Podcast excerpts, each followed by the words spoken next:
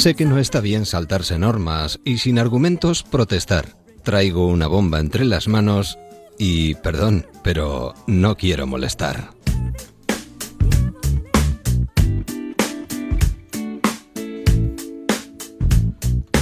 ¿Qué tal amigos? Muy buenas noches y bienvenidos a una programación de verano que comenzamos con Diego Ojeda. Siempre, donde quieras.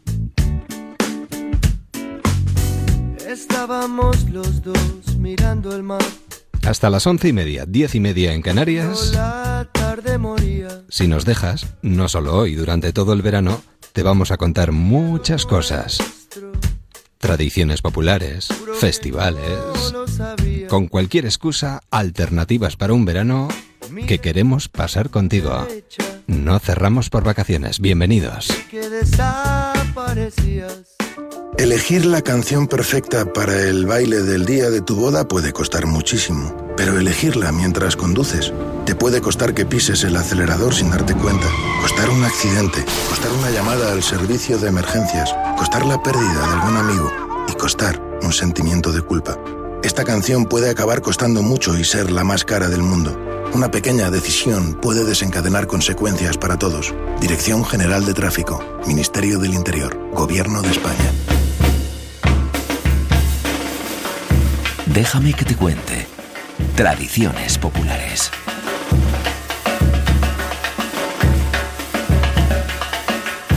Comenzamos nuestra andadura en Déjame que te cuente y en cadena para todas las emisoras de Onda Cero haciendo un recorrido amplio de lo que va a ser este verano a nivel de tradiciones populares. Y este año comenzamos en Vilajoyosa, en Alicante, y además saludando a su alcalde, Andreu Verdú. ¿Qué tal? Buenas noches. Hola, buenas noches, ¿qué Y- tal? Encantados de poder comenzar esta, este recorrido y esta andadura con usted y además hablando de uno de esos acontecimientos culturales y una de esas tradiciones populares que nos encantan. Porque estamos pensando en Santa Marta ya y en ese desembarco moro al amanecer, eh, que yo creo que es algo que se vive de una forma muy especial ahí en Vilajoyosa, ¿no? Sí, sí, bueno, es nuestro acto estrella.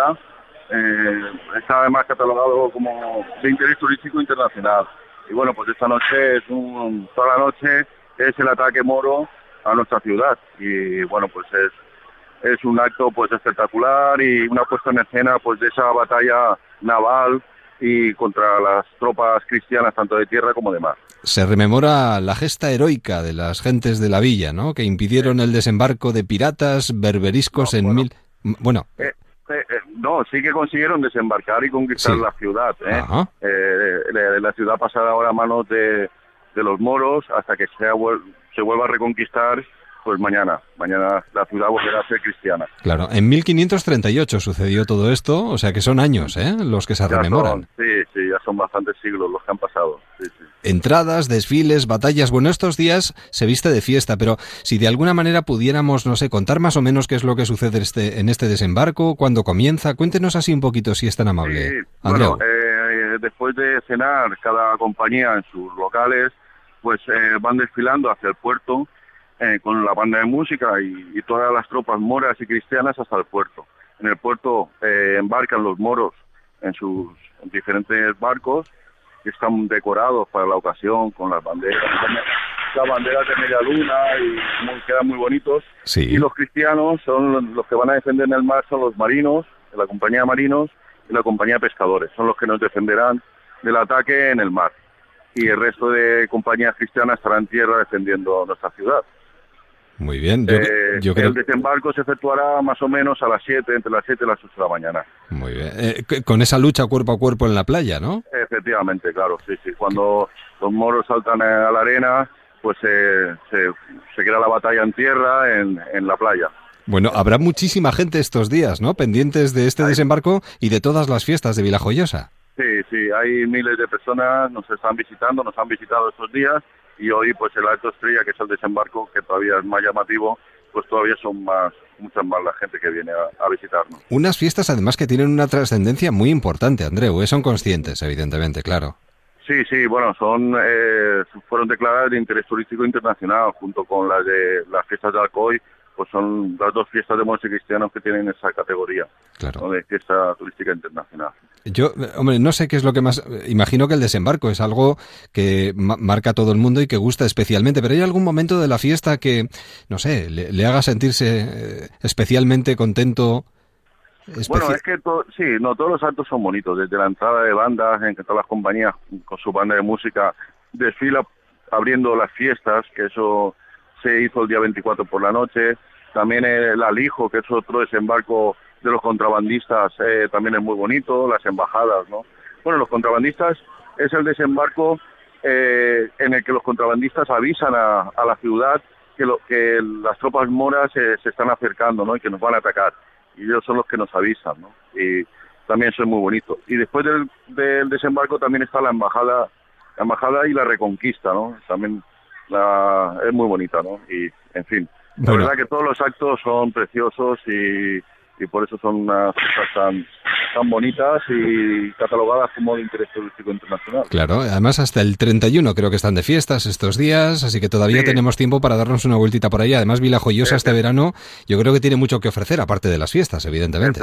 Sí, sí, tenemos la playa del centro de arena, el resto de playas de, de calas y tenemos tres banderas azules, pero tenemos todas las 11 banderas de calidad también en las playas. ¿no? Bueno. El agua muy, muy transparente, la arena muy limpia, y en fin, eh, la verdad que la ciudad es muy bonita y estáis todos invitados a, a poder venir aquí cuando queráis. Bueno, pues aprovecharemos esta invitación y nos daremos una vueltita, pero si lo hacemos estos días mejor, porque están en plenas fiestas y además podemos vivir in situ este desembarco moro al amanecer. Pues eh, Andreu, muchísimas gracias por contárnoslo y abrirnos las puertas de, de Vila Joyosa y felices fiestas, que salga todo estupendamente.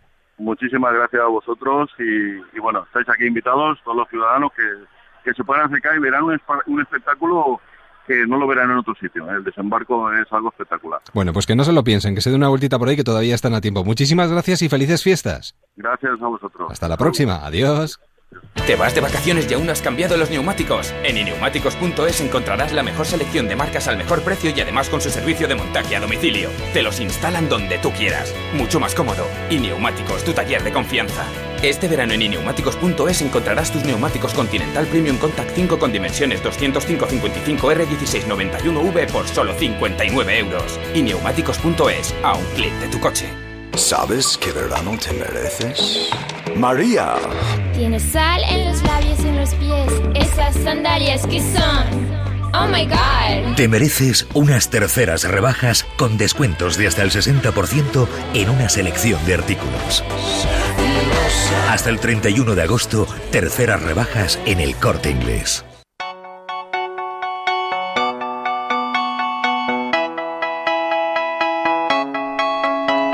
Diez y 14, 9 y 14 en Canarias.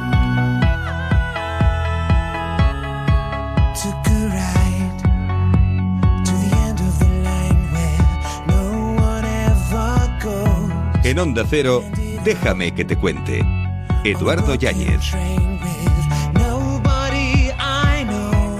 Comenzamos nuestro recorrido festivalero este verano del 2015 y lo hacemos en el Arenal Sound. Directamente nos vamos hasta allí, hasta la playa El Arenal en Burriana, donde se encuentra el responsable de comunicación del festival, que es Tomás Abril. Tomás, buenas noches. Buenas noches, ¿qué tal? No queda nada ya bien, con, yo con ganas de estar ahí. Mañana me iría directamente, o sea, vaya días que tenéis por delante, qué maravilla. Pues sí, la verdad que sí, que estamos deseando que llegue ya mañana para, para abrir puertas, para, para recibir a todas esas miles de personas que, que vienen de todas partes de España y bueno, y algunos que partes del extranjero y que bueno, como tú bien dices, que, que pasen ya las horas y que, que se abrimos puertas y, y que, oye, que esto está para que la gente disfrute y que, y que disfruten de los conciertos, de, de la convivencia en el camping, de la playa, sobre todo, de esta temperatura y, y bueno, y que al fin y al cabo que se convierta en una experiencia inolvidable para ellos. Inolvidable lo será seguro hasta el 2 de agosto, pero menudos carteles que hay diariamente. Bueno, o sea, ¿cuántos grupos en total? Pues más de más de 120, 123, 124. Por así, favor, qué barbaridad. Además, todos fan... Bueno, es que hay mucho donde elegir para todos los gustos, para cualquier necesidad. Es que hay de todo, hay absolutamente de todo.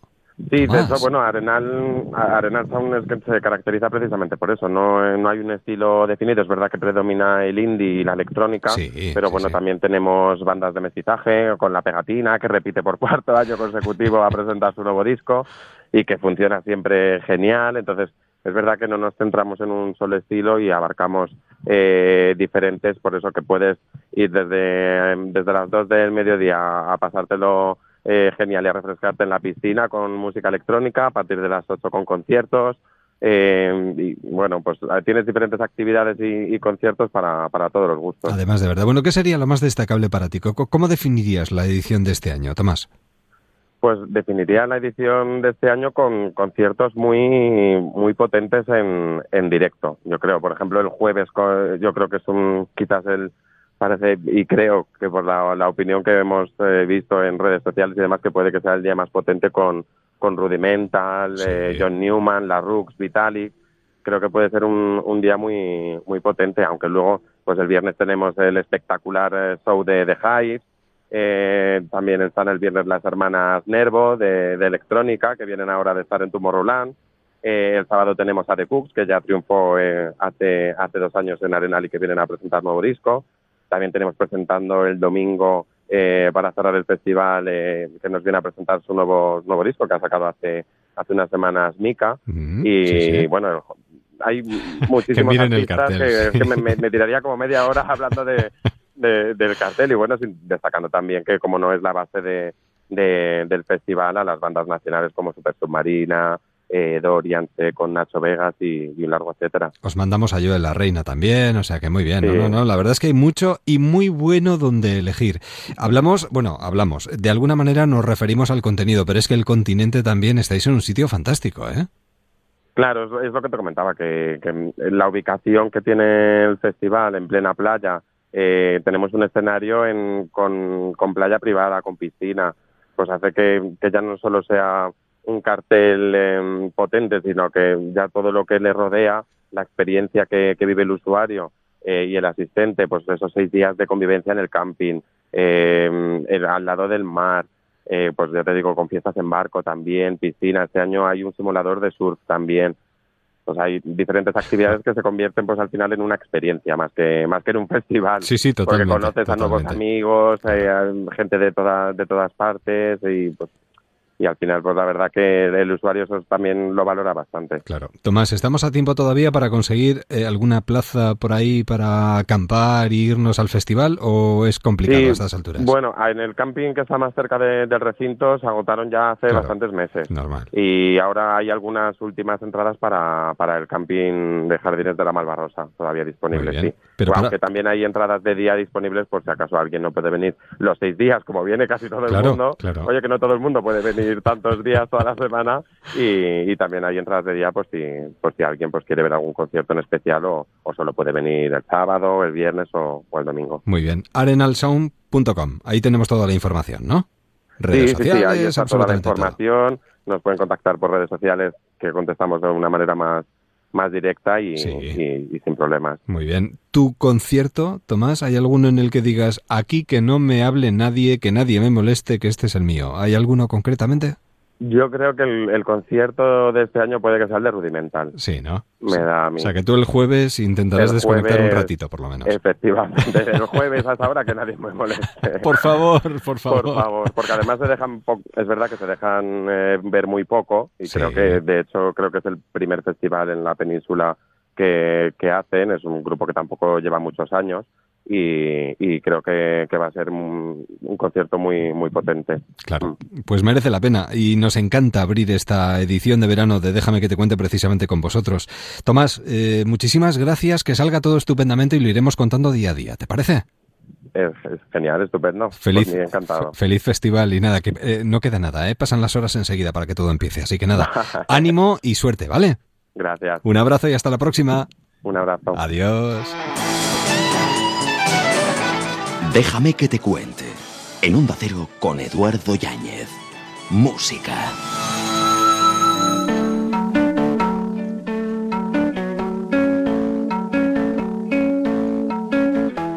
Por este trabajo siento una cierta debilidad. alegría más que pena. Tierra, Esto probablemente es lo que diga cualquiera cuando llegue, por ejemplo, a cualquier playa del Mediterráneo, del Levante, después de un largo viaje de vacaciones de, miles y miles de kilómetros, de caravanas. ¡Oh, tierra! La pena la dejamos atrás, en esas caravanas, en lo que cuesta llegar a los sitios. Bailamos, pero ¿por qué bailamos? ¿Por qué bailamos, Lucas? Buenas noches. Buenas noches. ¿Tú por qué crees que bailamos? ¿Por miedo? ¿Por Bueno, alegría? Cada uno tiene sus motivos. ¿Tú- tú por qué bailas? para bailar. Yo normalmente bailo cuando, cuando no pienso, ¿no? Cuando pierdo un poco el control y la, la vergüenza. Cuando suena el teléfono de repente y alguien te dice vais a tocar en el Ecopop, vais a tocar en el son... En ese momento uno ¿qué hace? ¿Baila? ¿Salta? Sí, se tira los pelos, ¿no? de todo un poco. Imagino que para cualquier grupo como yo de la Reina, un verano sin ningún festival es un verano perdido. Sí, sería un verano duro, la verdad. Porque los eh, festivales de verano, no sé, son un trampolín, son una buena manera de acercarte sí, a, una experiencia a tu muy, público. muy divertida y agradable, ¿no? ¿Hay Eh, algún festival de verano que te llame especialmente la atención, que te guste especialmente? No sé, Bueno, fe- la verdad es que no, es- no me gustan mucho los festivales. O sea, sí me gustan, pero hay tanta, tanta, tanta masificación. ¿no? masificación y tantos grupos eh, que ver que al final uno se, pues, no sé, se vuelve loco ahí, ¿no? Estuve en el, en el Primavera Sound, estuve porque tocamos ahí un acústico y, joder, me volvía loco mirando el cartel. O sea, había tantos grupos que quería ver y tantos que conocía y que no conocía que me sentía, no sé, como inculto musical y al mismo tiempo, no sé, como no incapaz de, de no sé, de tragarme todo eso, ¿no? Nos estás dando una visión muy curiosa de los festivales. Los grupos que van a los festivales y están en carteles de 30 o 40 grupos y se sienten en medio del desierto, ¿no? Diciendo, ¿pero ¿qué hago yo aquí? ¿Alguien me va a conocer realmente? Es. Bueno, es, pero es, como has dicho, es un, es un trampolín Sí, sí, magnífico para... Sí, bueno, pero al final cada uno hace lo que, lo que se le da, ¿no? Y nosotros hacemos canciones. Si no, Ya. si no escribiría novelas, ¿no? Bueno, Pero ¿quién, no es el caso. quién sabe? ¿Quién sabe? En pleno verano, si tuvieras que elegir un festival, por ejemplo, con una piscina al lado y la gente lanzándose directamente al agua y sonando el chapoteo, eh, eh, un espacio, no sé, eh, amplio, muy amplio, con árboles alrededor. Se pinta bien eso. Sí, eh, más lo segundo que la piscina, ¿no?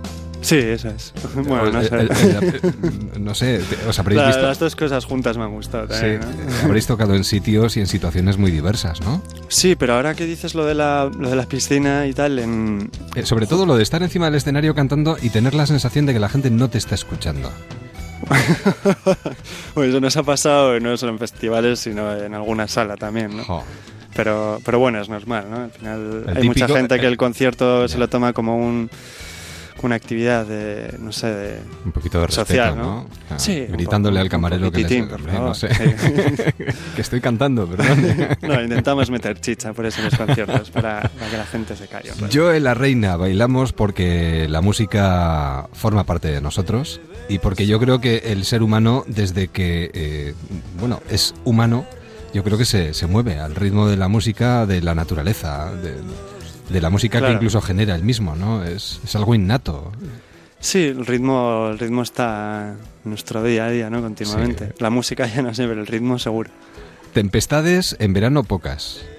Huracanes, eh, alguno. Alguno que otro. Bailes, por favor, muchos. Eso es. Pedestales, eh, bueno. eh, Siempre hay sí. pedestales, ¿no? Que tirar ahí. Que tiemblen los escenarios. Los pedestales Eso. los vamos a dejar, ¿no? Porque Eso algunos sí. los utilizan. No, no, no sé. Sí, sí. Esto- de los no, a mí la palabra pedestal no me gusta mucho. ¿No te gusta? No. Yo le he cogido un poquito de manía ya. De Sí, no, no- usarla. no me extraña. Eh, eh, ¿Eres de caravana? Digo, no, de caravana de, de coche, sino de, Sí. de caravana. De aquí paro, aquí me bajo, aquí miro, aquí respiro. Sí, de, de moverse mucho, ¿no? Sí. Sí, me, la verdad es que no, no vivo en un sitio fijo ahora mismo, ¿no? Soy un poco como el judío errante, ¿no? Una casita junto al mar. Ahí está. en- Además, yo no sé qué tiene el mar, pero siempre miramos hacia el fondo, hacia el final, a ver si viene Sí, algún barco, a ver si sí, algún a ver barco si se va. vemos el final de algo, ¿no? De- algún resplandor, no sé. Es algo mágico, como los trenes. Uno se detiene a ver pasar los trenes y se imagina historias, las historias que van dentro. Eso es. Qué bonito.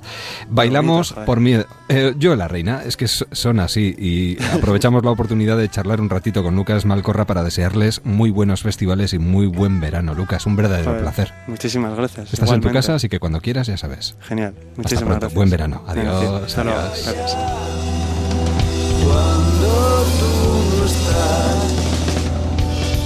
Pues eres un astro que ilumina el azar. Bailamos sin miedo cuando ya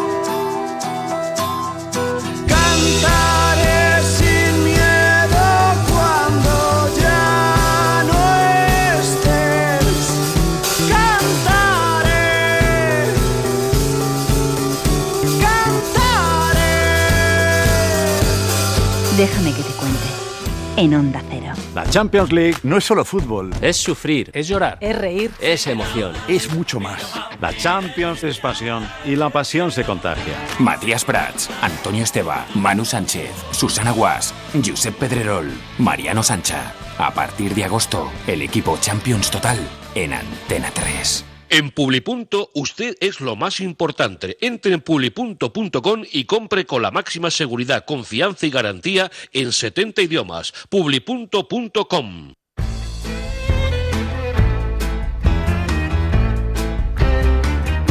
Déjame que te cuente. Teatro.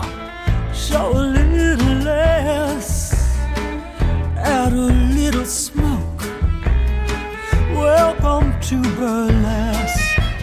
¿Qué tal si nos metemos durante unos minutos en el agujero? Bueno, los que se metieron en el agujero estarán deseando repetir y caer en el agujero 2. Tenemos con nosotros a uno de los maestros de ceremonias, Alex O'Doherty. Alex, ¿qué tal? ¿Cómo estás? Hola, ¿qué tal? Encantado de estar aquí. Una ciudad de cine para ver un espectáculo, yo diría que no de cine. De cine se va a sentir uno viéndolo. Correcto. Pero es algo que mezcla muchas cosas. Eh, el cabaret, el musical, eh, el humor, El los burlesque. el burlesque. Que está tan de moda. Tiene de pues todo. eh, sí, hombre, yo siempre he dicho que es un espectáculo que que se hizo una mezcla muy rara, pero que salió bien. Y que Además escrito por ti. este segundo sí. El primero no, bueno, el primero hice muchas cosas, aparte de estar dos años como maestro de ceremonia y, y evidentemente aporté mucho a ese espectáculo, pero pero no lo, crearon entre Paco León y Llana, Let's Go, Segundo de la Rosa. Yo me apunté unos meses después y, y lo disfruté mucho. En este caso sí, hemos es- escrito este, los textos sobre todo y participado en toda la creación de este espectáculo y la verdad es que es una de las mejores cosas que me ha pasado. Hombre, The Hall en, en definitiva en estos cuatro años ha sido una cosa muy importante en mi vida que creo que como todo en la vida me daré cuenta posteriormente cuando pase, pero ya ya tengo suficientes datos como para saber que es muy importante. sí. Porque tenéis, pasaréis a los anales de la historia. Bueno, es posible. En Como uno de esos espectáculos Sí. rompedores que Sí, de- sí, estoy marcan que un camino diferente y una forma de hacer distinta. Sí, sí, yo estoy muy orgulloso además, esto está claro, soy muy cansado muchas veces y son cuatro años también, pero que gracias a, a las cosas que hago con la bizarrería, por ejemplo, pues me escapo, vuelvo y así nunca me, me llego a... Entonces, pero bueno, por eso también es bueno para el espectáculo también, fue la idea inicial de Paco León de, de que hubiera mm, varios maestros de ceremonias y al final se ha cumplido. La verdad es que en principio parecía difícil de, de- de hacerse, pero al final lo hemos tenido y ya te digo que entre los dos de Hall yo creo que vamos por casi 11 o 12 Sí, sí, de no, ceremonias. es, es impresionante. ¿Y cómo, cómo surge la escritura de este segundo espectáculo, de este segundo agujero? ¿Haces el primero? Claro, hombre, yo a llevarme dos años haciendo The Hole, yo creo que ya me hice un buen máster en, en- en cabaret y creo que lo tenía dentro y sabía, ¿no? Y entonces cuando surgió la posibilidad de hacer un segundo The Hole, enseguida me propusieron a mí que lo, que lo escribiera y yo desde luego no, no lo dudé porque además había muchas cosas teníamos ganas de, de hacer un nuevo espectáculo y teníamos ganas de, de modificar cosas del primero, cosas que a lo mejor pues creíamos que se podía cambiar o que se podía mejorar o que de alguna manera, en fin, pues no sé, desde poner música en directo que no tenía y yo, pues, pues, como comprenderás, la música en directo me, Fundamental para me, ti. me parece impresionante. Te pone. Fundamental, sí, me pone mucho. Y entonces a cambiar los, los textos, pues me, yo tenía muchas ganas también de contar cierto tipo de cosas y de que la historia en definitiva fuera un poco más, mm, por así decir, consistente, que la historia del primero pues era un poco más liviana y hacerlo, bueno, pues claro, intentar hacer el mismo espectáculo y, y al mismo tiempo hacerlo muy diferente, ¿no? Para mí, desde luego, The Hall 2... Eh, yo le tengo, te puedo decir igual de cariño a los dos espectáculos, pasa que The Hall 2 le veo, creo que tiene un mérito tremendo conseguir haber hecho un éxito después de un éxito, ¿no? Tan grande como ha sido Sí, The Hall. ¿no? The Hall. Entonces que la gente salga del teatro mm, como mínimo igual de contenta que salía viendo el primero, mm, para nosotros es un súper exitazo y que además tengamos esta gira que estamos teniendo tan increíble. Además tiene mucho mérito que consigáis que haya personas que acudan a ver el espectáculo y que se desnuden con la tranquilidad con la que uno se puede desnudar en su No casa sin que le... No, No sé si deberíamos decir esto. no, vale, vale, vale. No, no digo nada. Bueno, pues nada, un jamón para el que quiera. Ah, eso es. vale, que, vale. se me enfada la gente. Ah, esto es una, perdón. esto es una cosa que puede pasar, pero, Pero, que no- pero puede no pasar. Eh, aunque no, no, no se ha dado Vale, caso. no se ha dado el caso de que no pase. Vale, vale, vale. Bueno, bueno. Dejémoslo ahí. Pero Vale. sí es cierto, sí. En fin, nosotros no Conseguís nada. que la gente se meta en el espectáculo de tal forma que al final tenga la sensación de que forma parte de él. Por ejemplo, sí. Fíjate, así lo hemos has- dicho. Lo has hecho muy bien, sí. ya sí. está, lo, lo hemos arreglado rápidamente. Eh, pero efectivamente, y eso es una cosa que para nosotros también es un...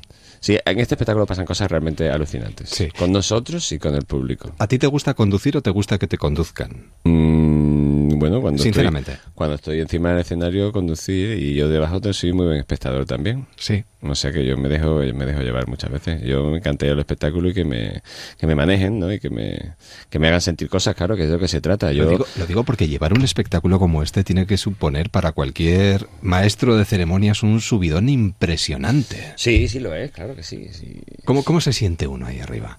¿Tocando el cielo? Casi, casi. No lo sé. Nunca he tocado, creo. Bueno, sí, cuando estuve en los picos de Europa. Pero no lo sé. Se siente bien, la verdad. Pasa que en realidad nosotros cambiamos tanto, tan rápidamente de- de- del cielo al, al suelo que, que es una cosa muy pasajera, se siente muy bien. Yo a veces también me pellizco cuando estoy ahí y veo todo el teatro lleno y de pie y aplaudiendo y gritando Y y, malabaristas a tu alrededor, y digo, gente que baja, chicas sube. desnudas este, y de repente digo hostia tío quédate con esto porque no, a veces parece como que vienes vas lo hace y te vas como el que está ya ¿no? Sí. en su casa y dices tú esto no esto no es normal ¿sabes? Y esto no pasa todos los días ni uno viene por toda España a los mejores teatros los mejores sitios semanas y semanas todo lleno esto mm, va a ser difícil que se dé o sea cuando yo voy solo no pasa y aunque él haya escrito también el espectáculo entonces esto es un Vamos, poder- que no lo has escrito para que pasara. no, no, no. No, no te veías en esa situación. ¿O sí? No, no, No. no. Hombre, yo he escrito todo con la intención de que fuera esto. Lo que pasa es que uno nunca sabe lo que va a pasar. mm, ¿Sabes? Cuando pasó el primero, que yo también estuve muy encima del primer espectáculo, era todo una incógnita, ¿no? De hecho, no te voy a engañar, los primeros meses de, de The Hole fueron muy duros. O sea, estuvo a, a pique de, de no salir bien, ¿sabes? Pero empezó a remontar, remontar, la gente, el boca a boca, y eso se convirtió ya en una fiesta. Es que, ¿qué puede en un momento determinado decidir que una cosa vaya bien y que una cosa vaya mal? eh? Pues son pequeños detalles que uno nunca sabe, ¿sabes? Y, y lo intenta corregir y a veces no tiene tiempo de corregirlo, pero a veces sí. En este caso, yo siempre he dicho que todo el mundo sabe hacer gazpacho, pero no todo el mundo le sale igual. O tortilla de camarón. Tortilla de camarones muy poca gente sabe hacerlo. Sí. Perdóname. Pero como, como tu madre nadie. No, mi madre ninguna, evidentemente. Te digo en serio. ¿eh? No. Me han dicho que es una de las cosas que más te gustan. Las tortillas de camarones, hombre, por supuesto. Las de mi madre, ¿eh? Porque te digo que No, luego- no, no, la de tu madre, la de tu Luego madre. va por ahí y, y mi madre es buena cocinera, pero tampoco es que yo presuma mucho de eso. Pero, pero en concreto las tortillas que no hay paran con. Así que ¿Tú te imaginabas llegar a, aquí eh, eh, cuando empezaste en el mundo del espectáculo, después de aquel campamento? sí. ¿Sí te imaginabas? sí, porque sí, no, no es que me imaginaba, yo quería esto. Esto lo he tenido en la cabeza siempre. Cuando yo empecé, yo sobre todo tenía muy claro que yo quería actuar, que a mí lo que me gusta, y hoy día lo que me gusta es actuar. ¿no? Es que, mm, ¿Qué me gusta más? ¿Actuar o que me aplaudan? ¿no? Pues mm, si me obligas a, a responder, te diré que actuar. A mí lo que me gusta es hacerlo. Y luego, evidentemente, me gusta el resultado. No voy a ser tan, tan hipócrita, pero me gusta hacerlo. Yo no hago no, no actúo para que me aplaudan, yo actúo para, para disfrutar y para, para hacerlo, y por sentirlo y luego evidentemente quiero que, que haya un resultado que a la gente le guste, está claro. Y Pues- me alegro mucho cuando pasa y, y cuando no, evidentemente me lo lamento. Eh, tú eras eh, de los que... eh, ahora ya no sé si ocurre tanto como antes, pero de los que jugabas en la calle, eras Sí, Boy sí, Scout. Eso se va perdiendo con el paso del tiempo. De alguna manera también subiéndote al escenario recuperas esa, claro, claro, hombre, jugar. esa capacidad de jugar que a veces perdemos con el paso de los años. Sí, bueno, mira, hay una... Lamentablemente, que nuestro idioma castellano es maravilloso. Sí. eh, hay algunas cosas en algunos otros idiomas que, que expresan de alguna manera mejor algún tipo de sentimiento, ¿no? Y actuar, tanto en, en inglés como en francés, se dice jugar. ¿no? Sí. To play o to jou, jou en, en francés, que aquí sabréis más que yo.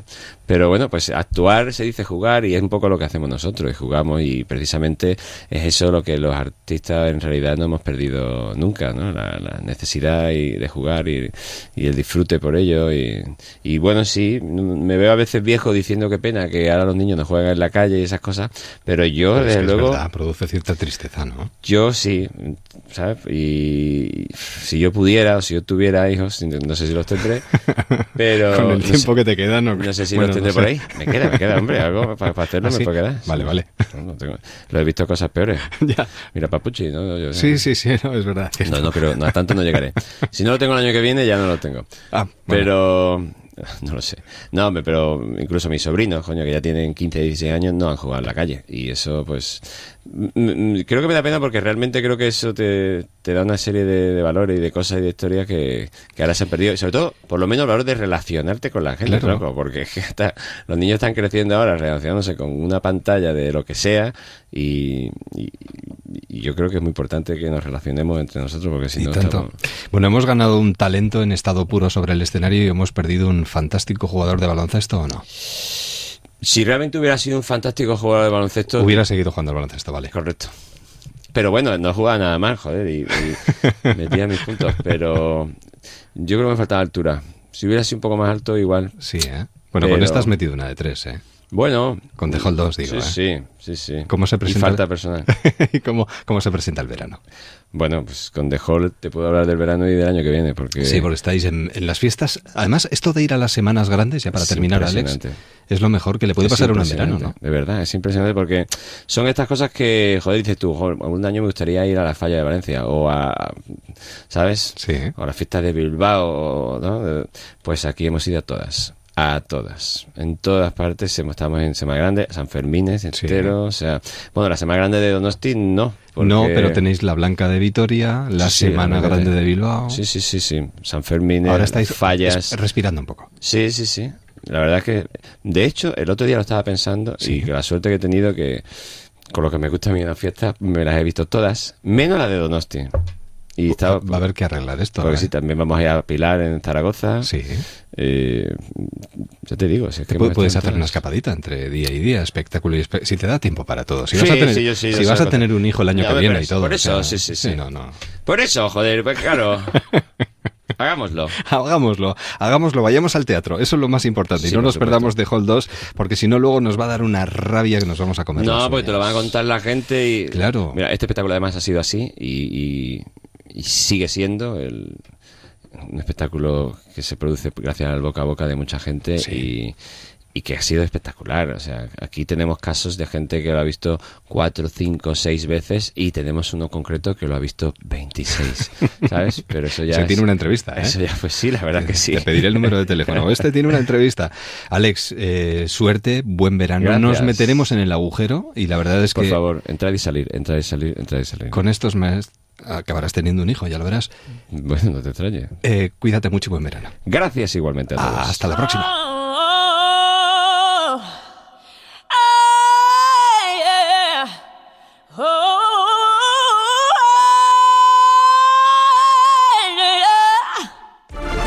has visto del lunes? Yo soy Flash. Tú ganas, chico. De Flash. Esta noche a las diez y media en Antena 3.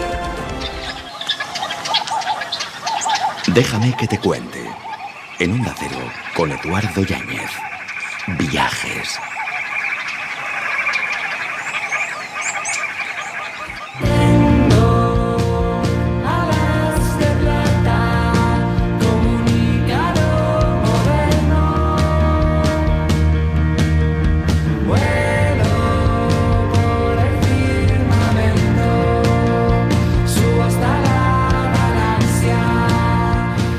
Sección en Déjame que te cuente. En esta edición de verano del 2015, además estrenamos espacio, los viajes de Aspasia. Eslabón tras eslabón vamos a ir viajando por todo el mundo, además con una capitana o comandante de vuelo estupenda y fantástica como María José Noain, que es arqueóloga y antropóloga. María José, ¿qué tal? Buenas noches. Buenas noches, muchas gracias por esa presentación. Encantado de que nos acompañes y nos dirijas, porque además vamos a viajar muchísimo por todo el mundo a través de la arqueología, de la antropología, de la literatura. Bueno, va a ser apasionante.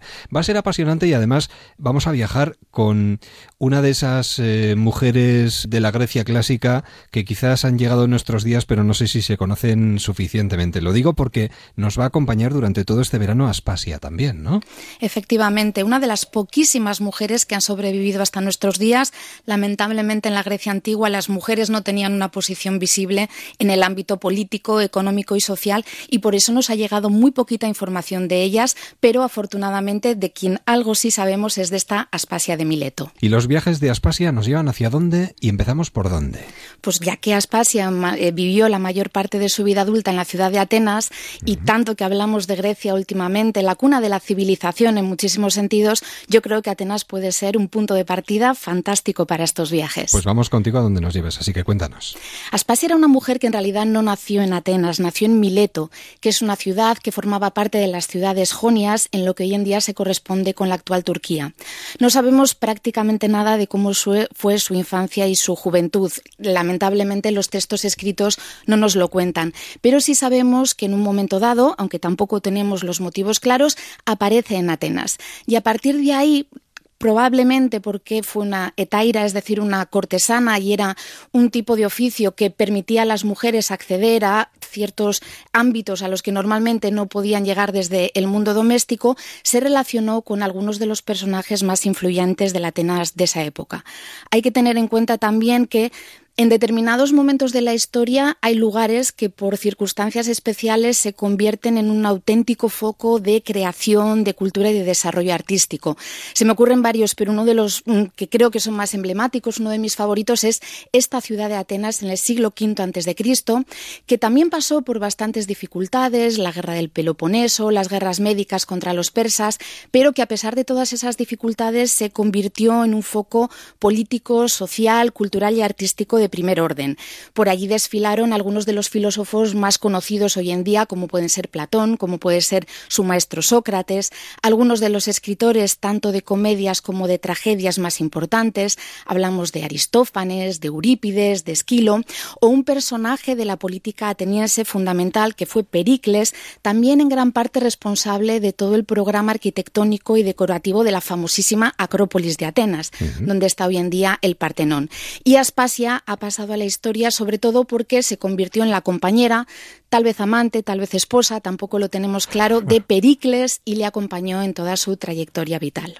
Bueno, una mujer apasionante que además llegó a novelar Julio Meden. Sí, esto para los oyentes que no lo sepan igual es una sorpresa, porque Sí. a Meden le conocemos como cineasta con esas fantásticas películas que tiene, ¿no? Alguna de mis preferidas, por ejemplo, Tierra o Los amantes del Círculo Polar. Y según cuenta el propio Julio en las entrevistas, tenía hacía ya bastantes años un proyecto de una nueva producción cinematográfica eh, para la cual había empezado a investigar y que iba a tratar sobre la vida de Pericles, ese político ateniense del que hablábamos hace un momento. Empezó a documentarse, tenía intención también de grabar una película en 3D, pero con el paso del tiempo el presupuesto se disparó y resultó ser una producción tan compleja que se dio cuenta de que no podía llevarla a cabo. Y dijo, bueno, pues ya que tengo todo este material y toda esta investigación realizada, ¿por qué no ofrecer otro formato distinto y presentarlo en forma de novela. Pero para entonces, eh, según cuenta él también, se había dado cuenta de que era bastante más interesante el personaje de la compañera de Pericles, es decir, Aspasia, que el propio político. Y a partir de ahí eh, publicó esta fantástica novela, una buena lectura para este verano, para aquellos que les guste llevarse un libro gordo a la playa Sí, y como a las tienes, vacaciones como el que tienes delante. como el que tengo delante, con una portada fantástica en la que vemos a una supuesta Aspasia de espaldas, contemplando además una batalla naval que tiene que ver con esas guerras médicas entre griegos y persas, y esa voz que da Julio Meden a esta mujer del siglo V antes de Cristo. Él, por ejemplo, elabora de una forma ficcionada toda esa infancia y juventud de la que no tenemos datos, pero luego a partir de su llegada a Atenas y su convivencia con Pericles, su amistad con Fidias, con el filósofo sofista Anaxágoras, con políticos como Alcibíades, está maravillosamente documentada, que nadie se piense que por esto la novela es un tostón que igual parece No, no, no, no, ni mucho menos. 800 Ni páginas mucho- de novela histórica, No, no, ni mucho menos, es apasionante. pero él consigue hacer una obra bien documentada, fidedigna, eh, muy entretenida y que nos ofrece una inmersión perfecta en la Grecia clásica. Nuestra primera recomendación y nuestro primero eslabón en una cadena que vamos a compartir precisamente con Aspasia, porque de su mano vamos a ir viajando durante todo este verano y bueno, yo creo que con una comandante de vuelo fantástica como María José Noain, a la que le damos la bienvenida y con la que hablaremos mañana, porque nos va a acompañar todos los días. María José, muchísimas gracias. Buenas Muchísimas noches. gracias a vosotros. Y hasta mañana. Buenas noches.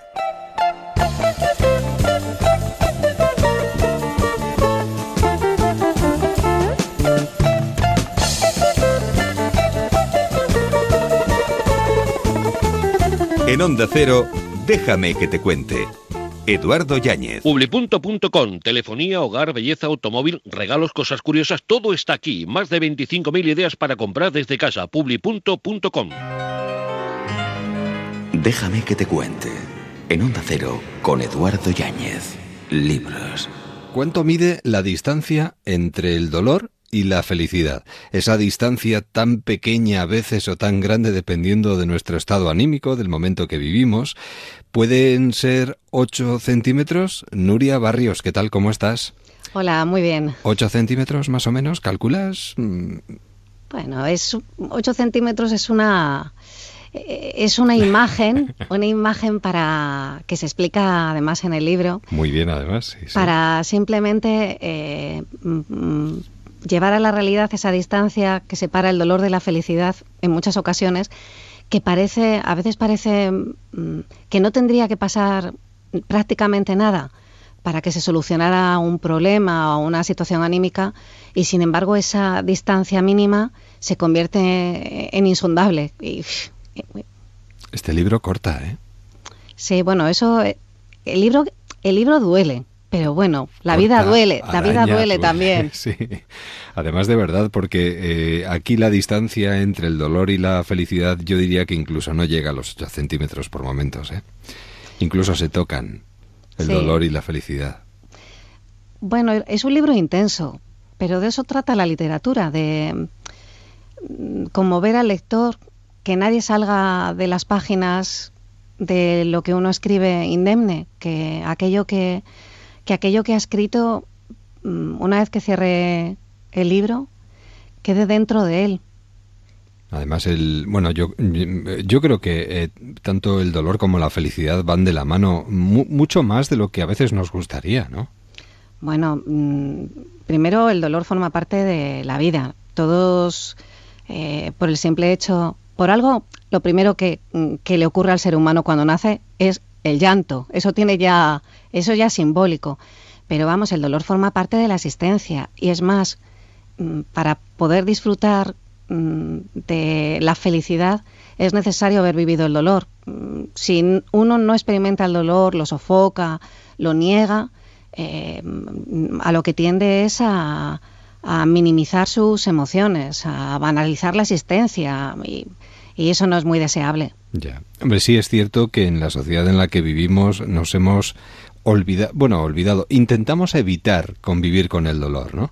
Hablamos del dolor como un tabú, de la felicidad como un mito, Está- y, y sobre todo, eh, a, a la par que vemos las consultas de los terapeutas llenas. Eh, yo no, sé qué es lo que está pasando, qué es lo que estamos haciendo, pero en algo nos estamos equivocando. ¿no? Bueno, nos equivocamos seguro. Eh, esto les viene muy bien efectivamente a los terapeutas porque llena sus consultas, pero efectivamente indica que, que no estamos viviendo de la forma adecuada, que de nada sirve negar el dolor cuando mm, tienes que ir a la farmacia, a, la farmacia a comprarte eh, un antidepresivo o serotonina y, y terminar en un diván eh, para precisamente aprender a aceptar eh, pues la cuota de dolor que tienes asignado por el mero hecho de, de existir, que tampoco tampoco es para echarse las manos a la cabeza, no es ningún drama, la vida la vida es así.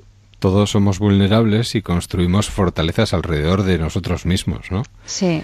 Eh, hacemos la vida más previsible. Nos gusta que sea previsible, saber lo que va a pasar dentro de un rato. Sí, nos gusta que la vida sea previsible, que sea indolora, casi que sea insípida, y luego necesitamos nuestra ración de emociones intensas que vamos a buscar al cine o en la música.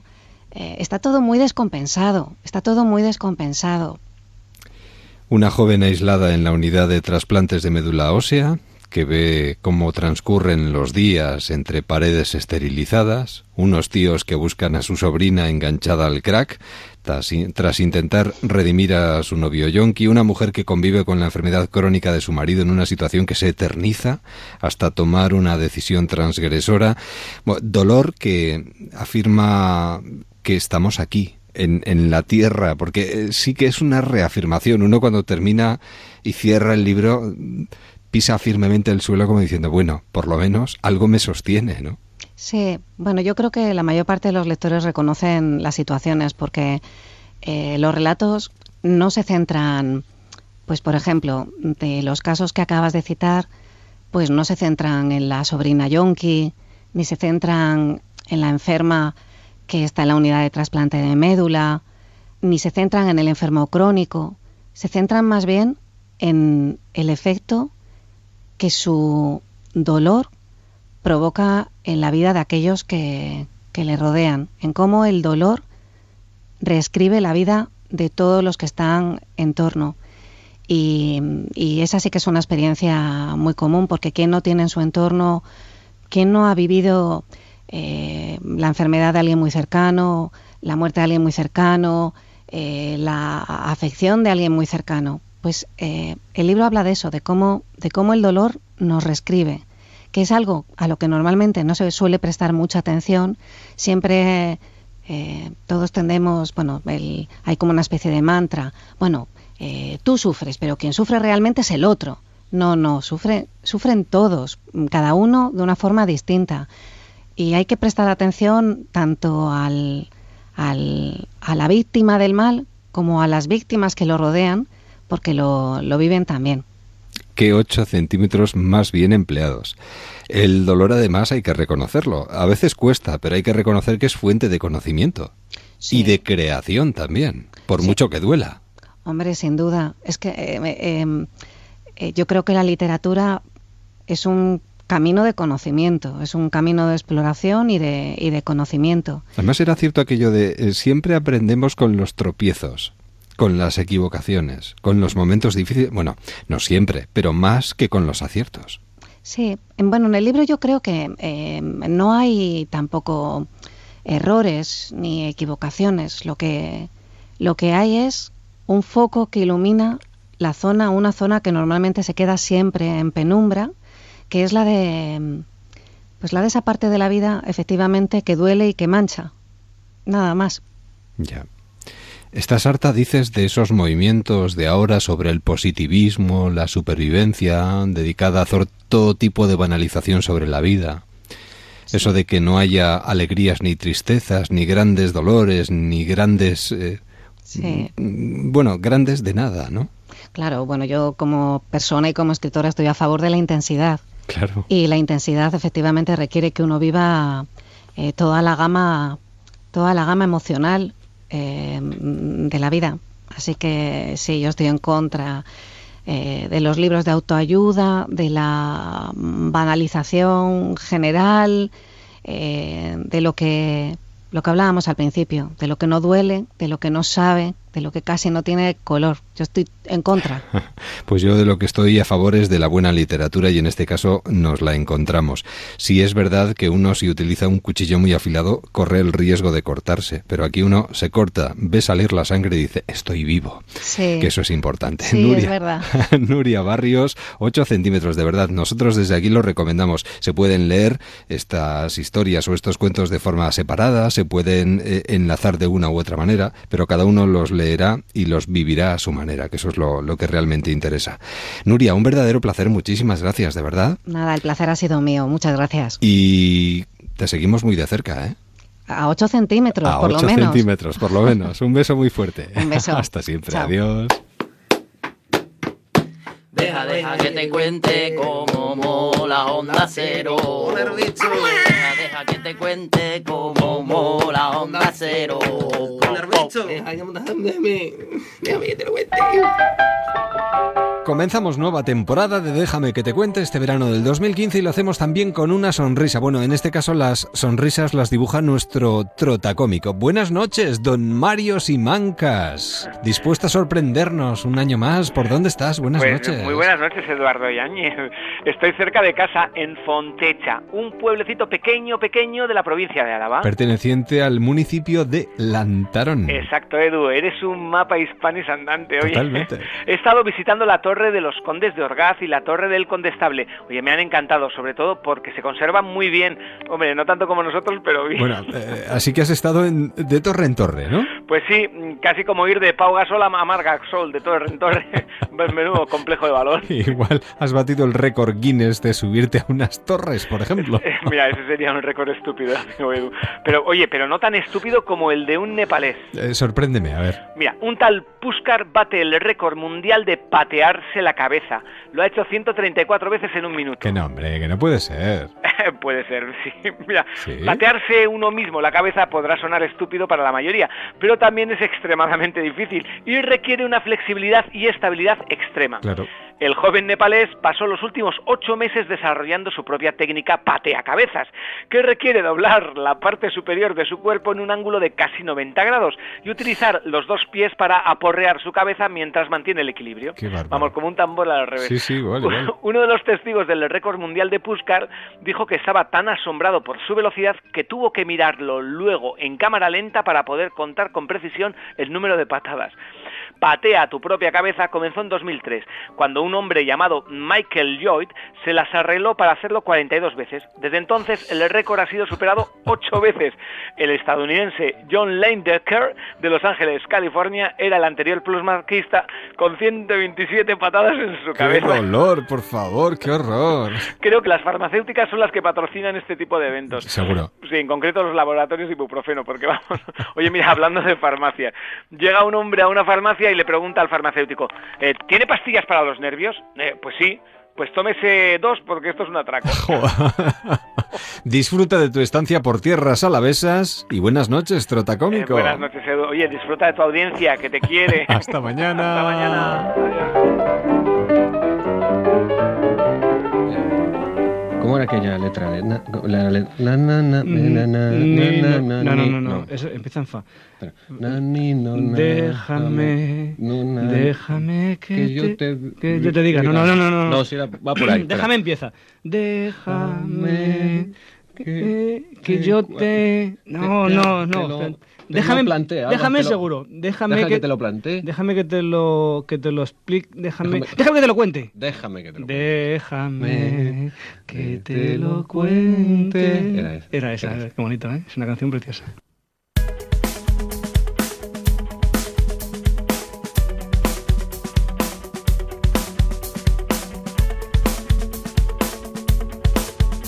Para canción preciosa la que enlaza con las noticias de las 10, 9 en Canarias. 11, 10 en Canarias. Llueve tranquilo, no te va a gustar. Después de las noticias volvemos. Tenemos todavía cosas que contarte.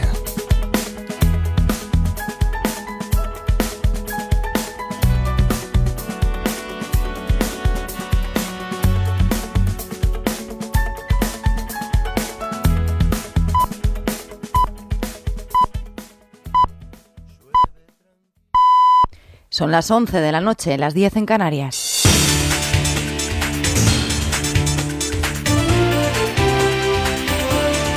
Noticias en Onda Cero.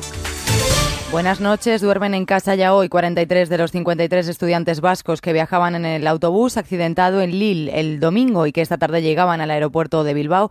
Algunos de ellos magullados y con pequeñas heridas, pero todos en buen estado de salud.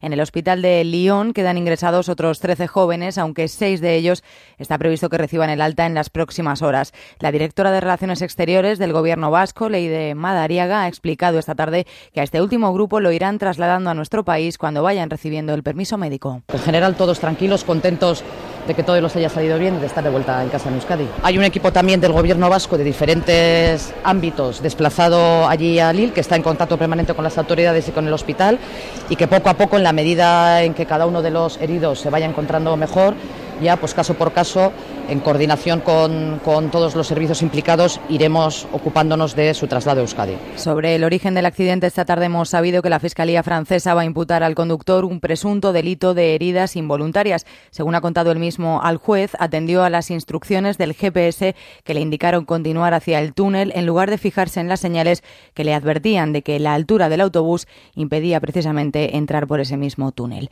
El Fondo Monetario Internacional pide a España que persevere en la moderación salarial en su informe anual sobre el mercado laboral en la eurozona y en concreto en su capítulo relativo a nuestro país. El organismo que dirige Christine Lagarde sugiere que mantengamos en el tiempo la contención en los sueldos. Preguntado por esta cuestión esta tarde, tras su audiencia con el rey, el líder de comisiones obreras, Ignacio Fernández Tocho, ha rechazado la petición del FMI. Eh, son cansinos, ¿no? De- aburren, de- tiran del mismo recetario independientemente de cómo vayan las cosas. Eh, yo creo que, salvo el gobierno y, alguna institución internacional, todo el mundo está eh, eh, ya en el conocimiento de que o mejora la capacidad adquisitiva de las personas en nuestro país, porque las rentas familiares son claves para la demanda interna, o no mejorará suficientemente la economía para tirar del crecimiento de- del empleo. El periodista marroquí Ali Lam Rabet seguirá en huelga de hambre. El reportero crítico con el gobierno de Mohamed VI se encuentra en Ginebra y lleva un mes de protesta para llamar la atención de su país a quien pide que le entregue su permiso de residencia retirado por sus comentarios sobre la autoridad. Informa David Cifuentes.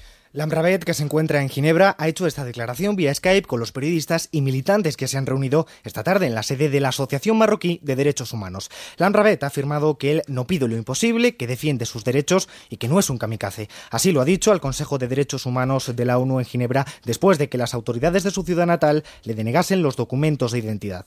El periodista marroquí ha reconocido que los médicos le han recomendado su hospitalización por su preocupante estado de salud. Aún así, ha decidido rechazar los consejos médicos y continuar con la protesta. En Cisjordania, un palestino ha muerto en una redada de las fuerzas israelíes. Hay confusión en torno a este suceso porque mientras su familia asegura que lo han ejecutado, la policía de Israel asegura que ha fallecido tras caerse al suelo desde un tejado donde habría recibido un disparo para evitar precisamente su huida, informa Guillermo Patricios. El joven palestino de 18 años, según los medios israelíes que citan a fuentes militares, era sospechoso de tráfico de armas y que respondió con violencia cuando la policía intentó detenerle. La agencia MAN asegura que los efectivos irrumpieron en su casa sobre las cuatro y media de la madrugada, hora española, le dispararon en los pies y lo arrastraron fuera del domicilio vivo. Es el tercer caso de una redada israelí en Cisjordania en menos de una semana. Y un apunte más antes de los deportes. La reina doña Leticia no va a asistir mañana a la entrega de los premios nacionales de la moda que iba a presidir en el Museo del Traje de Madrid. La reina ha cancelado su asistencia a este acto por el delicado estado de salud de su abuelo materno de 98 años. Francisco Rocasolano está ingresado desde el sábado en un hospital de Salamanca.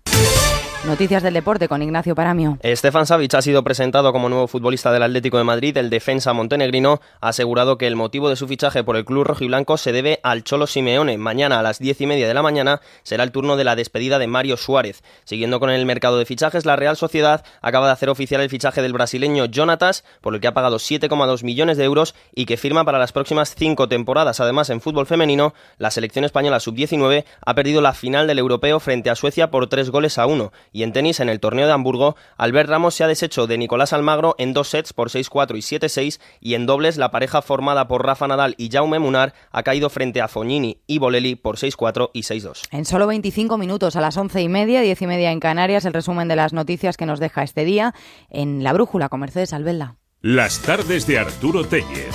Gelo en verano. Desde las 4, toda una tarde por delante. Actualidad, entrevistas y debate. Cocina, libros y tendencias. Cine en cuatro dimensiones. Deportes al sol. Guías de viaje por todo el país. Si quieres un rato entretenido con la radio, te proponemos Gelo en verano. Luz estival en la multitud de voces que escucharás con nosotros. Tenemos un verano y juntos le vamos a sacar partido. Gelo en verano. De lunes a viernes desde las 4 de la tarde con Arturo Tellez. Te mereces esta radio. Onda Cero, tu radio.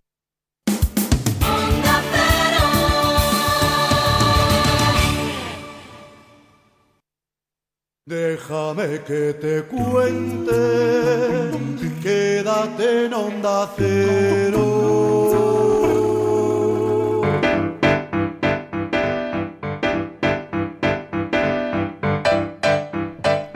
Y después de las noticias... When you were here before, couldn't look you in the eye. Salseros en Onda Cero. En Déjame que te cuente. you flow like a feather in a beautiful Ha venido en plan Frank Sinatra este año. special.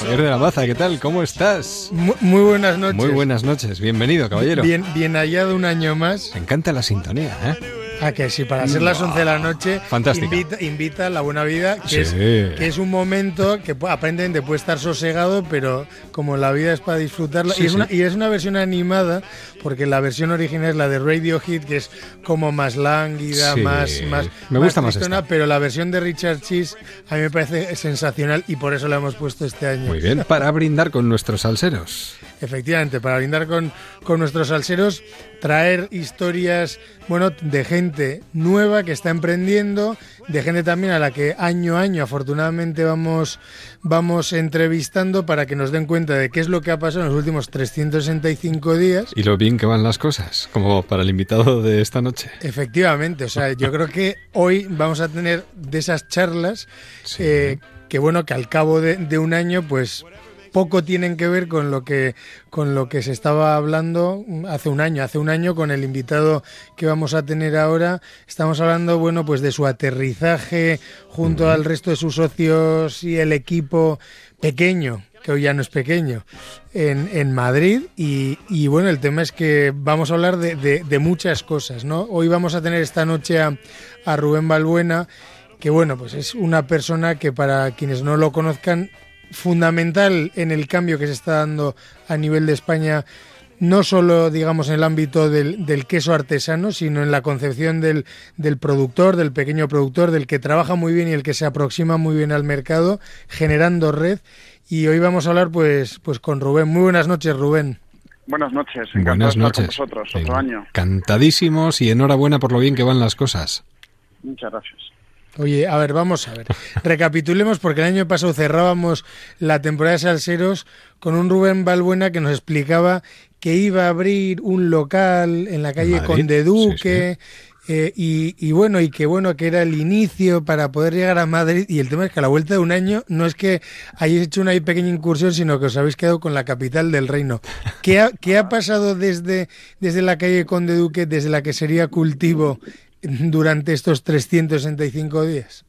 Pues recordad que cuando hablamos hace, hace un año, eh, Cantagrullas, que es el proyecto que, que nos pone en el, en el panorama de la artesanía en el mundo del queso, Eso es. en el mapa, eh, se lanzaba a Madrid junto con otros socios eh, para abrir una ventana, eh, una pequeña tienda en la que poder ofrecer nuestros productos, concretamente en la calle Conde Duque.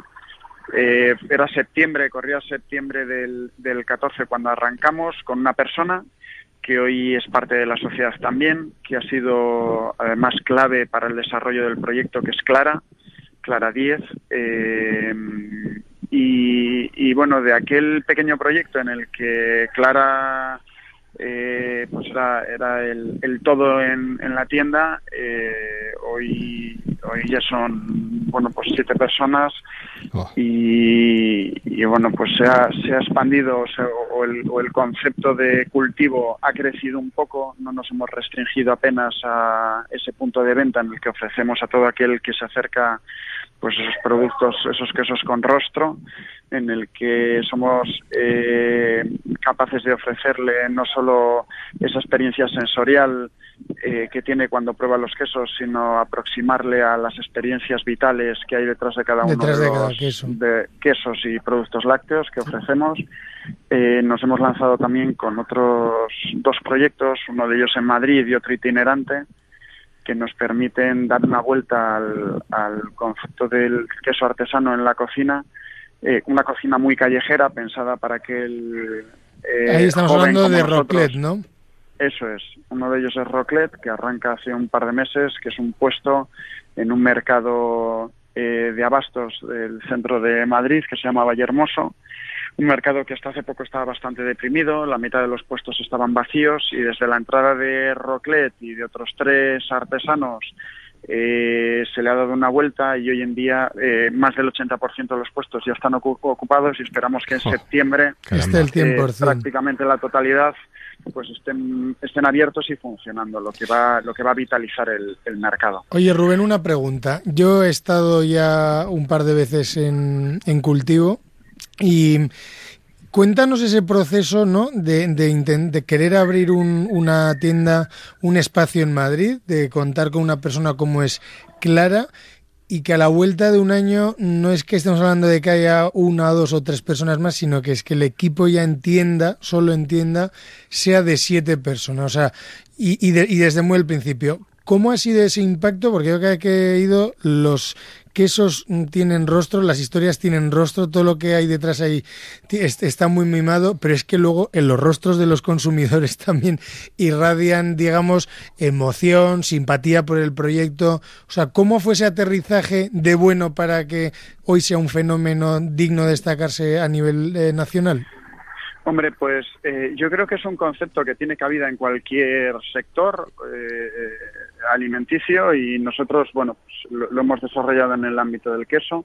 Eh, tiendas especializadas en queso las había y las hay y las habrá, pero nosotros nos eh, distinguíamos o nos diferenciábamos por intentar ofrecer al, al consumidor, al viandante, una lectura eh, y una interpretación distinta del, del producto.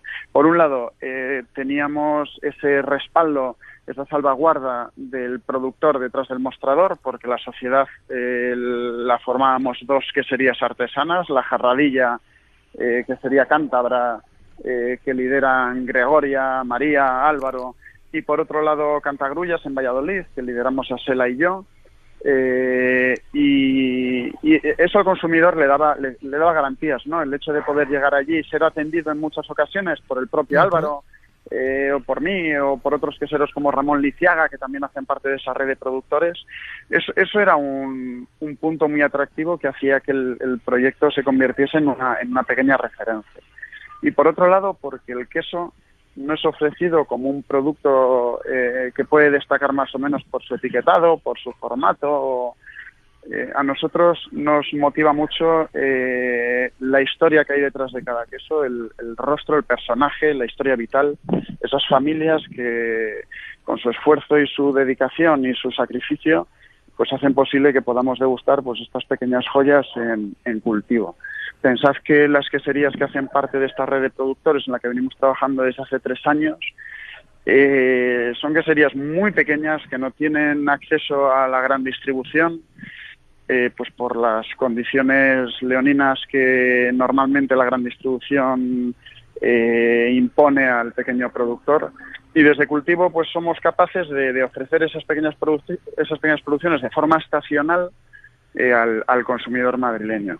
Eso, y que por otro lado, pues eh, teníamos cierta influencia mediática, hizo que, bueno, pues un, un pastel que, que, que, bueno, pues en octubre, noviembre explotó y, y nos, nos requirió que el equipo pues se ampliase y fuese un poquito más grande. Con gente apasionada.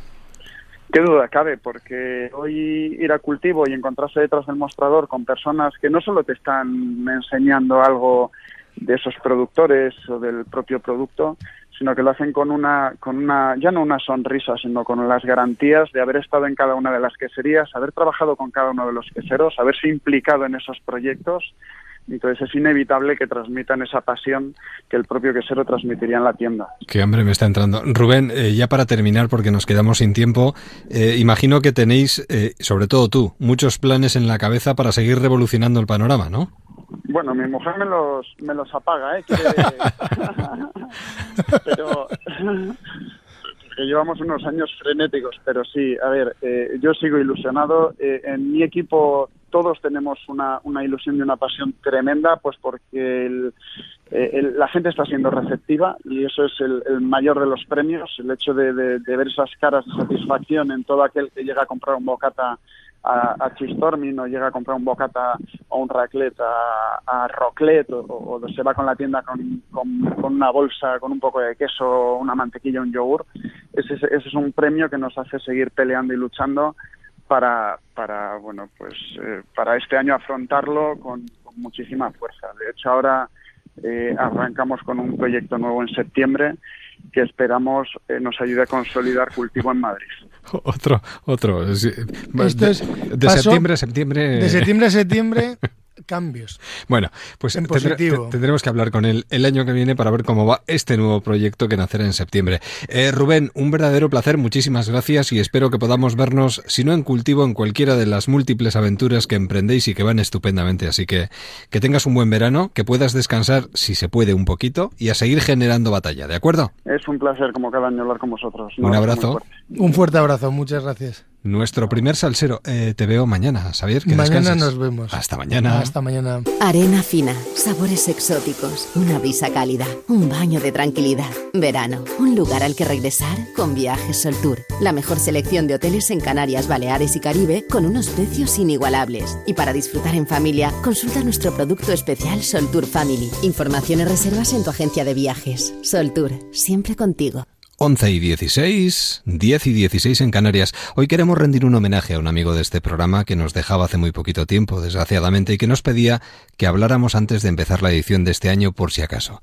Quería estar con nosotros y está. Lo más visto del lunes. Yo soy Flash. Tú ganas, chico. De Flash. Esta noche a las diez y media en Antena 3.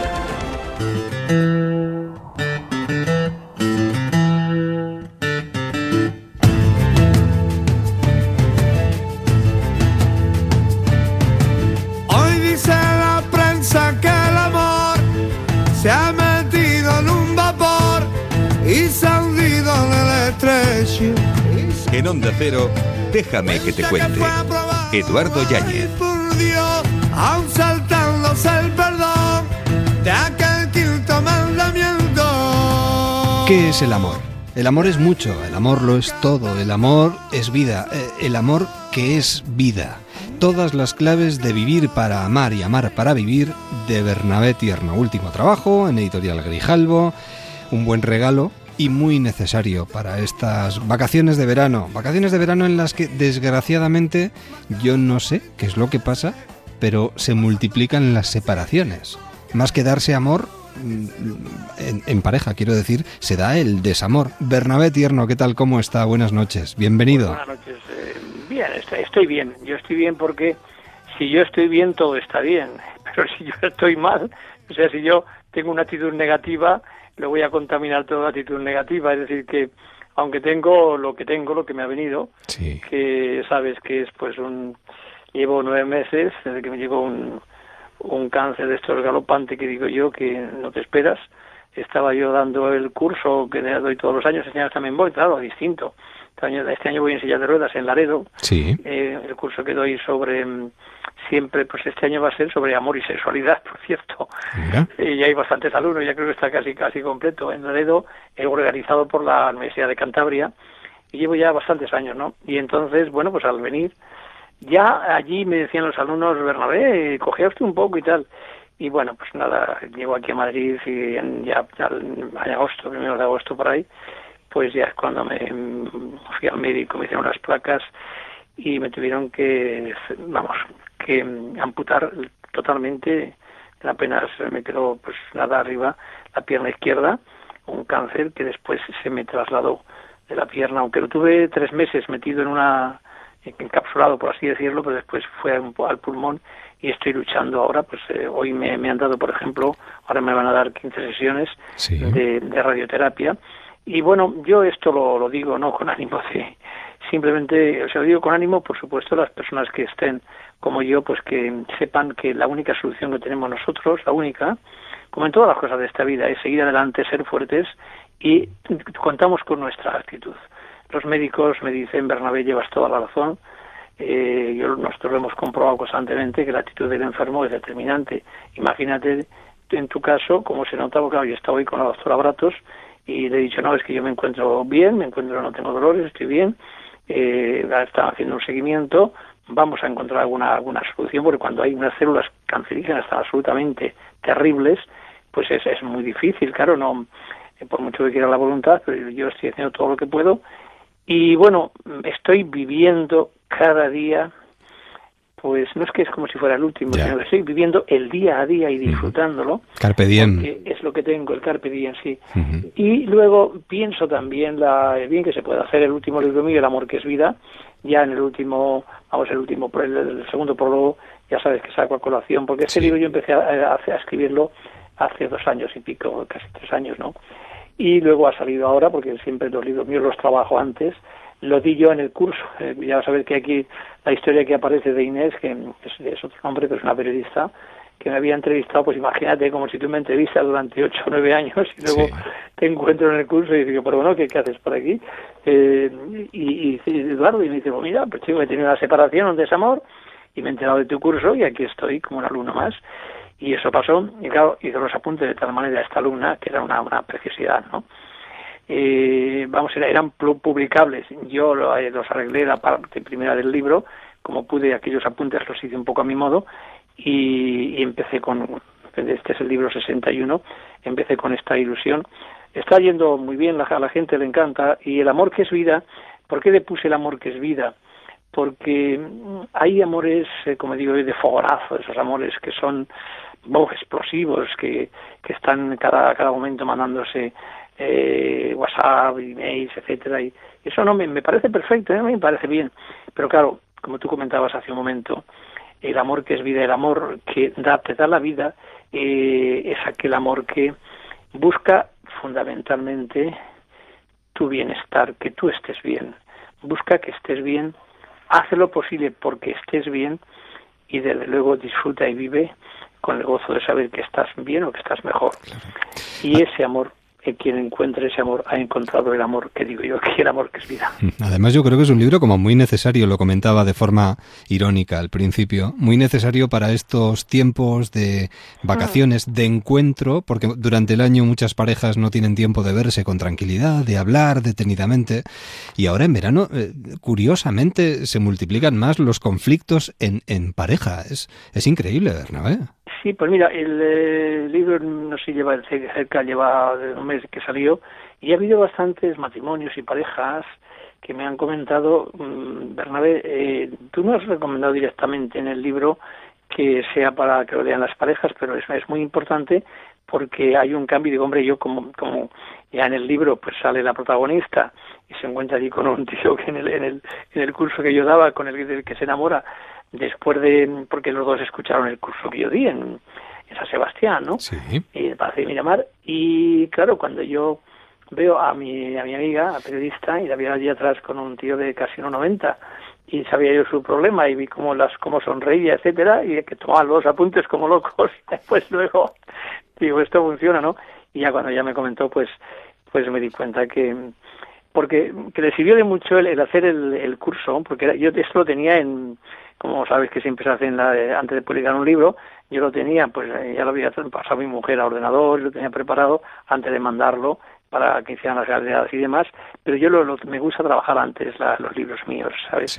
Y, y entonces, pues cuando hablé con ella nos dice, pues bueno, estoy tomando, digo, digo ya, si no respiras, veo que no levantas cabeza, levanta a ver y dice, no, no, es que precisamente luego la, alguna vez hacía alguna pregunta, porque me está viniendo de maravilla para saber los errores que yo he podido cometer, eh, cuál, qué es la, la importancia, por ejemplo, el amor de, importante de que te hablas de amistad y da la casualidad de que me estoy descubriendo que a veces mm, se empieza con una amistad, pero cuando la, esa amistad ahí viene después la, atracción física, pues es el mejor de los amores, ¿no? Porque cuando tú estás a gusto con una persona, hay muchísimos puntos en común y es tu amiga o tu amigo, pero al final hay a mí bueno, estaba escuchando seguramente ahora muchísimos que después dicen, pues yo no sabía, pues, pues empezó así en broma y que, que, empiezas a tontear, pero tontear en el sentido de que estás enamorado, estás enamorado de esa persona que te gusta, esta chica que es tu compañera de trabajo de toda la vida, que, que llevas siete años con ella y, que tiene 20 años y te dice a la 27 y dices, bueno, chica, que yo, ¿qué quieres que te diga?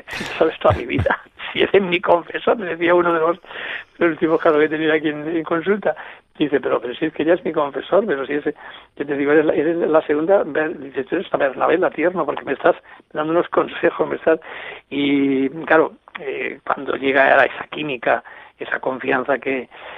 Y sobre todo porque mm, buscan el, eh, buscas en el otro el verla feliz, el, el ayudarle, y en este caso, pues él se sentía muy, muy ayudado por una situación personal que evidentemente yo no voy a contar ni sabe Penny por si se supiera de quién se trata, pero que al final eh, te das cuenta de que esa persona, como decía, es que eh, su amor me está dando la vida. Digo, claro, por eso digo el amor que, que es vida, pero porque es que eh, es como el alimento y, no tengo no tengo un deseo absolutamente feroz de verla, pero es que si un día no hay una llamada, la paz que me da, la tranquilidad y el saber que está ahí, que está ahí siempre, de esa manera tan sencilla, tan tranquila, pero llena de amor. Y, y ese es un poco el, el amor que es vida. Yo digo, el amor de amistad para mí es muy importante. Sabes que hablo del amor entre nuestros, hermanos menores, los animales, hablo del amor entre amigos. ¿Por qué? Porque el, amor mm, está tiene, y lo impregna todo. Ahora mismo, en la habitación en que yo estoy, esta habitación es el despacho de mi mujer, pero aquí vengo cantidad de veces, pero me voy a mi despacho y no dice aquí están los teléfonos se escucha mejor pero me voy allí y tú sabes que son casi 40 años el mismo despacho los cientos de personas que han contado sus historias que me han dado un abrazo que han salido llorando de felicidad o que han salido tristes y yo les he dicho tienes que volver así no te vas no te voy a dejar que te marches y tal esas vivencias yo digo parece que la misma mesa de mi despacho los, los muebles las sillas el tresillo que tengo delante está impregnado, ¿eh? a lo mejor alguien piensa que digo una barbaridad, pero yo cuando estoy allí, hombre, quizá lo creo yo con mi pensamiento, pero hay muchas personas que llegan allí y dicen, ¿qué pasa ahí aquí?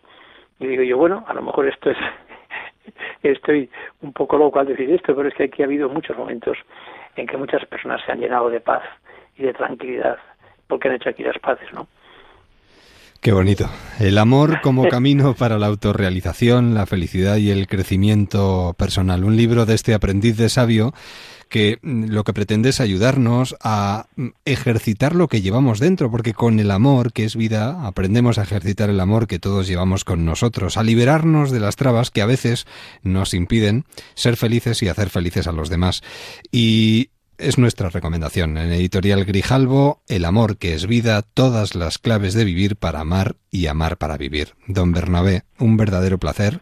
Y con todo el amor del mundo le deseamos de verdad todos nuestros mejores deseos y que podamos seguir charlando durante mucho tiempo. Será lo mejor que pueda pasar, ¿de acuerdo? a tu disposición siempre, ya sabes. Un abrazo fuerte. Otro, muy fuerte. Hasta siempre. Adiós. Adiós, adiós. Nuestro particular homenaje para él que quería estar y está. En Autocontrol trabajamos para que los anuncios que te acompañan por la mañana. Cuando te mueves por la ciudad. O cuando disfrutas de tu tiempo libre. Sean publicidad leal, veraz, honesta y legal. Por eso, anunciantes, agencias y medios, llevamos 20 años comprometidos para que la publicidad sea responsable. Autocontrol. Vision Lab ha creado los mejores cristales progresivos de la historia. Coomer 4K. Oferta de lanzamiento, el segundo par gratis. Progresivos Coomer 4K, solo en Vision Lab.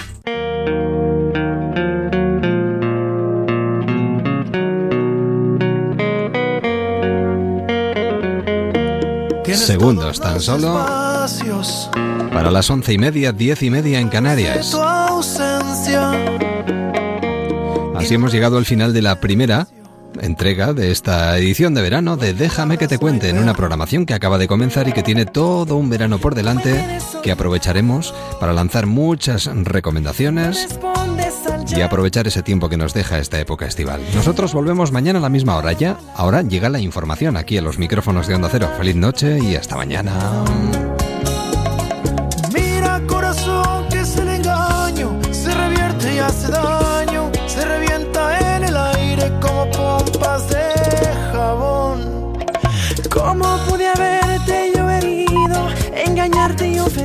alma gemela, no te olvido aunque me arranque el corazón.